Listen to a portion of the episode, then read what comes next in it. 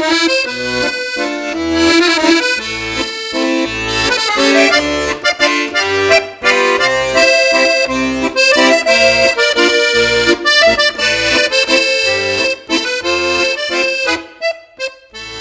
家好，欢迎收听本期闲谈节目。录本期节目是因为两点啊，第一点是我前两期做海德格尔的那个《存在与时间》的节目，讲了好多的理论，比如什么常人啊、沉沦啊、本真啊这些概念。虽然我觉得我讲清楚了，但是还是举的例子有点少，很多同学听完之后可能没什么感觉啊。喜马拉雅上有一个同学给我留言反馈。说海德格尔就是把我们日常生活的一些道理用他的体系给总结了一遍，也没什么特别的。其实我觉得他说的挺有道理啊，但是这不是《存在与时间》这本书的问题啊，这是我的问题，因为我讲太干了。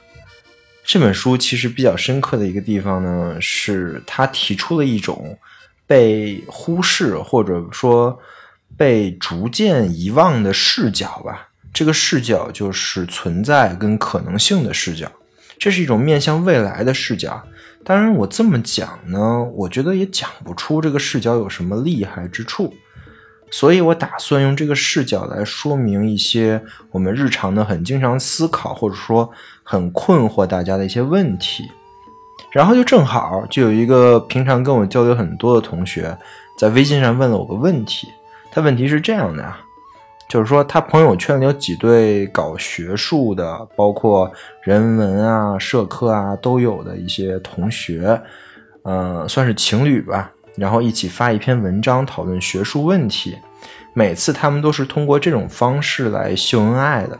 然后我我的这个跟我交流很多的同学就觉得特别的般配，然后就吃柠檬了。呃，然后他们这些人呢，都有些特点。就是他们又比较有正义感，又学术又做得非常好，啊，也经常为一些事情发声，都是很有崇高理想，想去改变世界，而且又有钱又有才，对吧？所以说他就很嫉妒，然后也有一些问题，就是如果他自己不是那么优秀，因为他认为自己是个普通人嘛。如果他自己不是那么优秀的话，也没有那么多崇高理想跟奋斗目标，会不会就没有那么好的亲密关系呢？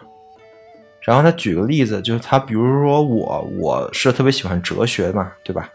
呃，但是我也说过，我女朋友其实不是很感兴趣哲学，所以我应该怎么平衡这个问题？是不是真的是兴趣一致、思想一致的关系？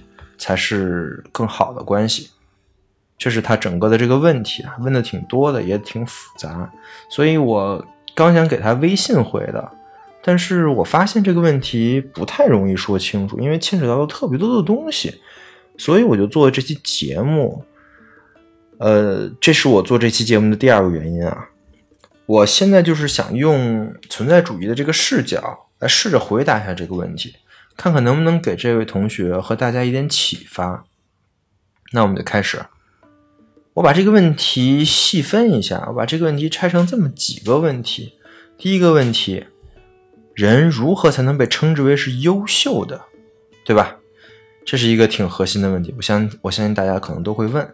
第二个问题呢，就是是不是优秀的人才能获得良好的亲密关系？就是平庸的人呢，就没有办法获得特别的好的亲密关系。第三个问题，是不是优秀的人在选择伴侣的时候，就不会选择那些比较普通或者平庸的人当伴侣？刚才问了一那那个同学问了那么一大堆，大概就是这三个问题啊。但是回答这三个问题，其实是有两个视角的。第一个视角呢是常人的视角，这个常人指的是海德格尔体系内的那个常人。就是此在的沉沦状态里的那个常人，不是我们说的一般人、普通人啊，稍微有点区别。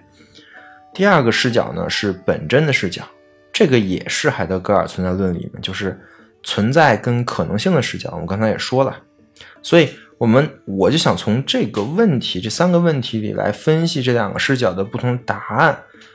我可以从这里来得出海德格尔说的这个学说和这个本真的视角。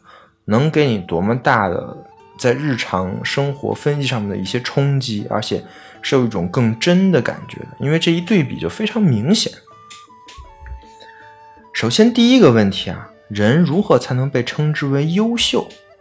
如果我们站在常人的视角上看呢，其实这个问题是很明显的，因为我们刚才，因为我们就经常说，对吧？男的，嗯，什么样的男最好？高富帅，对吧？女的就是白富美。详细的说呢，就是我们用一切那种形容一般存在者的那些属性来描述一个人，就是我们常说的贴标签儿，对吧？就比如说优秀呢，它就是一个存在者的性质，那这个性质是由很多这个存在者的性质来组成的。你可以把优秀想象成一个数学的集合的概念，就是一个概念的集合。那里面有什么呢？肯定有高富帅，可能还有刚才那位同学说的有正义感、学术水平高、有理想、工作体面，嗯，啊就很多很多很多东西都包含在这个优秀这个集合里，对吧？但是这就有争议了，因为有很多常人就认为，哎，我觉得富二代就是优秀，你看王思聪多优秀啊。还有一些常人就反驳你：“你富二代算什么优秀啊？富是优秀，二代就不是，对吧？”等等等等，这些讨论啊，就充斥在我们周围。这就是我前两期讲的那个闲言，对吧？但是闲言是不会有一个真正公认的答案的，大家吵一吵也就过去了。于是就出现了两可，对吧？如果对这两个概念闲言跟两可不太理解呢，可以去听一下存在主义的第一期。于是，优秀就变成了我们每个人都说不太清楚的一个标准，但是我们都在用这个词来形容它，相当于是一种存在者的属性，这就是一个常人的视角了。但是如果我要是用本真数视角来思考这个问题的话，答案巨简单，就一句话：什么是优秀？追求着本真的。人追求着本真状态的此在，就是优秀的。注意是追求这呀，就是一直在追求的意思。因为本真状态它也不是一个存在者，你不是你找到了这个东西就拥有就永远拥有了这个东西，而是你不断成为这个东西。而本真状态的视角就是不把人看成这个存在者，而是一个此在，对吧？那怎么算追求本真呢？哎，这个问题我上期也讲了。包括什么畏呀、良知啊、决心啊、向死而生什么的，对这些事情一旦有所领悟，并把自己当成一个面向未来的可能性，向可能性去生活，这就是本真。而本真的状态，或者是追求本真的状态，那就是优秀，对吧？所以第一个问题其实有两个不同的答案，而且这两个答案差距非常大。有一个可能没有什么明确答案，还有一个是很明确的。第一个问题回答回答完了，第二个问题是不是只有优秀的人才能获得良好的亲密关系？这个问题要是按照常人视角来看的话，也特别复杂。一方面确实啊，常人都在想，如果不是那种常人标准的优秀的话，是获得不了良好亲密关系的。但是同时，常人又在幻想着那些优秀的人瞎了眼了，看上那些相对平庸的人。那对相对平庸的人来说，是不是就是一个很良好的亲密关系了呢？你看上抖音上就是这些，对吧？比如什么一个穷小子被女孩甩了，然后发愤图强，就变得特别有钱了。然后后来这个女生再来找他，他就爱答不理的这类小视频，对吧？因为穷小子被女孩甩了，他就归因为是他穷，是因为他在穷这个，就他在有钱这个属性上他没有达到嘛，所以他没有达到常人的那个要求，所以他就发愤图强，要把自己变得有钱嘛。这这除了这个小视频啊、电影啊、电视剧啊这种东西太多了，这都是个范式了，对吧？这就说明常人是不相信不优秀的人是能有好爱情的。别说好爱情了，连一般的爱情都不见得有，对吧？但是还有另外一种范式啊，比如什么霸道总裁爱上我啊这种小说或者连续剧，最近也特别多，对吧？比如说那些后后宫剧就更有意思了，还不只是霸道总裁爱上我了，霸道皇上爱上我，他为什么爱上你呢？那肯定不是因为你有钱或者特别好看。就是说啊，这种剧的一个特点呢，就是满足大家对于一个常人视角很优秀的人，爱上了一个常人视角上很平庸的人的一个幻想。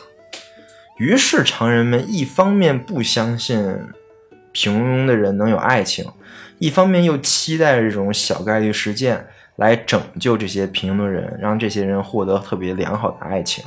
就是优秀的人瞎了眼啊，能看上自己，对吧？这概括是不是挺精炼的？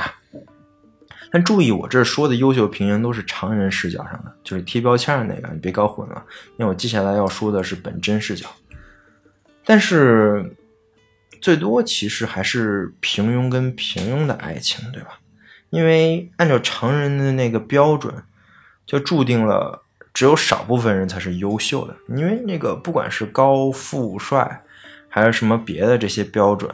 都是一个很小众的一个才能达标的，对吧？都是一个很比较的一个标准，所以大部分平庸的人最后也找一些平庸的人就凑合过了，这就是常人的视角。那本真的视角是什么样呢？本真的视角这个问题就不复杂，答案也很明确，就是是，就是优秀的人才能获得良好的亲密关系。沉迷的沉沦的人就是获得不了，为什么呢？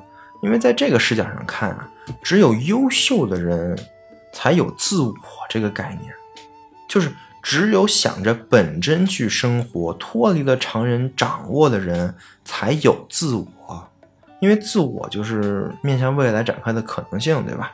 那沉沦的人或者说是平庸的人啊，在他沉沦的时候是完全没有自我的。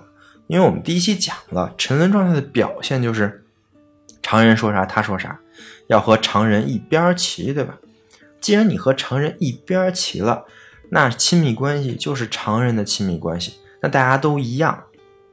常人跟常人谈恋爱，和谁谈恋爱都没区别。你看现在谈恋爱不都是那点事儿吗？对吧？那这个当然在存在论视角上看，就不是一个良好的亲密关系。但是存在论视角里没有讨论能不能有亲密关系啊，它就只是有没有好不好，或者说真不真的亲密关系。所以常人当然能谈恋爱，说不定谈的还挺开心，对吧？因为常人本身这个状态就是很开心的状态。我第一期也说了，沉沦状态就跟在家一样。但是这个状态，这个这个状态产生的这个关系，一定不是良好的关系。只有追求本真的人。才能有向着本真的关系，这才是真实的、浓烈的、良好的关系。那这个关系应该是什么样的呢？海德格尔对人跟人的共在也说了几种关系啊。最好的那种就是互为表率，就是你在 A 方面很厉害，我在 B 方面很棒，我们共同生活在各自厉害的领域呢，就当对方的表率，但是也不互不带刨对方的可能性。就是只是鼓励呀，这种关系就是良好的关系。如果不知道“带刨”这个词，也可以去听一听前面的播客。我不知道各位同学在不在这样的关系里，或者说曾经有没有过这样的关系啊？其实这种关系说难啊也难，说简单呢也简单。这就是第二个问题的答案了。那我们再说第三个问题，就是是不是优秀的人在选择伴侣的时候？不会选择比较平庸或者普通的人当伴侣。这个问题，如果是常人视角，我们在分析第二个问题的时候就分析了一部分，就是很复杂，因为你不排除有那种嫁入豪门和瞎猫碰见死耗子的情况。但是我们如果极端一点假设，就假设常人都是很聪明的那种，不存在上面说的那种情况，也不算很聪明，因为常人就不会很聪明，就很理性的那种吧。如果是很理性的话，那理论上高富帅是绝对不会选择一个平庸的小女孩当伴侣的。同理，一个常人状态的一个呃非常好的女女生，一个白富美是不会选一个穷小子当伴侣的，对吧？我们再往后说，要是从这个视角上看，那阶级就出现了，就是人就门当户对，就是这个意思。就说在常人视角下。你的伴侣肯定有那么一个或几个性质，不管是帅也好，美也好，有钱也好，反正这几个性质吧，跟你的一个或几个性质是匹配的，或者说咱们打个分啊，他那几个性质我们综合算九九十分，你这几个性质咱们综合一算八十八，哎，这一算分数差不多，那你俩就是般配了，不然就是不般配，那就是瞎眼了或者是什么的。我说的可能有点赤裸呀，但是这还真就是常人这么看待爱情的方式，这就是常人看待亲密关系的视角。最明显的一点，比如说相亲市场，不就是这样的吗？你有啥，我有啥，我们谈一谈条件，差不多就成了。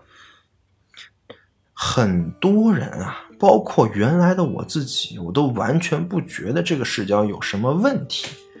要是不按照这个视角找对象，就容易碰到网上经常批判那种什么凤凰男啊，什么伏地魔呀，对吧？但是这只是常人的视角啊，常人肯定会觉得一定要按照这个方向来去去推进。但是我们看看本真视角是怎么看的。本真视角上看这个问题也不复杂，也很明确，因为优秀的人就是追求本真状态的人嘛。那一个追求本真状态的人，会不会找一个正在沉沦状态的人吗？当然会了，当然可以了。为什么呢？因为本真视角下的此在，是面向未来的可能性的集合，对吧？那么对于一个非本真的人，那未来的可能性，它也是不是也包括本真状态呢？那当然包括了，因为大家不都是这么过来的吗？海德格尔说了，此在。自始就是沉沦状态，任何在追求本真状态的人，都是从沉沦状态过来的。所以说，只要对自己的存在你有所领悟，就走在我上一期讲的那个路上啊，那找到本真状态其实是时间问题，对吧？而且呀，人也不是永远保持着一个状态的。不是这个人一辈子，要么就常人状态，要么就本真状态，而是这会儿常人状态呢，另外一会儿本真状态。比如说你在常人状态的时候，你你你在沉沦的时候，你感觉到胃了，那其实就受到了本真的召唤，对吧？所以一个人的可能性呢是无限的，这个在萨特那边叫做无限自由啊。参透这一点的那些优秀的人，自然也会明白自己的对象。即使现在不是本真状态，但以后很有可能是成为本真状态。所需要的只是你给人做一些表率而已。但说是这么说呀，我也是不倾向找一个常人状态的人当女朋友的。原因也很简单，因为没啥意思。就是你要是不想就谈那种常人的恋爱。那找一个常人的伴侣，确实是个蛮难受的意思。那这就回答另外一个问题啊，就是我喜欢哲学这些东西，而我女朋友呢完全没兴趣。哎，也不瞒大家，我女朋友连我一期播客都没听过，但是其实没关系啊。因为他有他感兴趣的、愿意付出的领域，他有他的追求跟他的意义所在。有的时候他也会问我啊，怎么做才是最好的？什么东西才是值得追求的？但是我会给他建议，但我觉得我的建议都不如他自身的体验更有效果。我喜欢的女生，自然也是以她的领会。在理解存在这个概念，也是在向他的本真状态进行努力的，在这一点没有任何问题。所以我认为，他就算不读哲学，不听我讲这些东西，他也在存在意义上来说是优秀的人。而事实上呢，通往本真的道路本来就不尽相同，也不可能相同。有些人就通过艺术找到了真理，有些人就通过逻辑领悟了真理。那有些人就通过自己热爱的事业而找到了自己的本真，那这些都是很棒的。从这个角度想，其实本真的视角上的优秀啊，比常人视角上这个意味要丰富的多。就是不管是什么样的路径，我相信最终的那个东西都是相似的，就是向死而生，从而活出自己的可能性。以上我就是就是我对这个。这位同学这个问题的回答了，我总结一下也很简单啊，因为这个问题可以从两个视角来看，而这两个视角得出的结论呢，可能是完全不同的，甚至是因为是两个视角、两个范式之内是可能没什么关系的。于是就看你自己了，你自己是哪个视角的，你更倾向于从哪个视角来看这个问题，那么你就可以从这个视角来获得一个答答案，对吧？我这里也没说常人视角就是错误的，本真视角就是对的，因为我上期也说了，说不定你向死而生，审视了自己之后，发现常人做的才是对的，也说不定啊。但是我更倾向于本真视角，是能给我们一种更直观的真。因为他抛弃了那些描述存在者的标签们，抛弃了高富帅、白富美、屌丝这些词语，而把这个视角，把看待优秀这件事的视角，真正还给了我们自己。以上就是本期内容了，希望本期说完，大家能对存在论跟存在主义的一些视角啊，有一些新的了解。感谢各位收听，我们下期再见。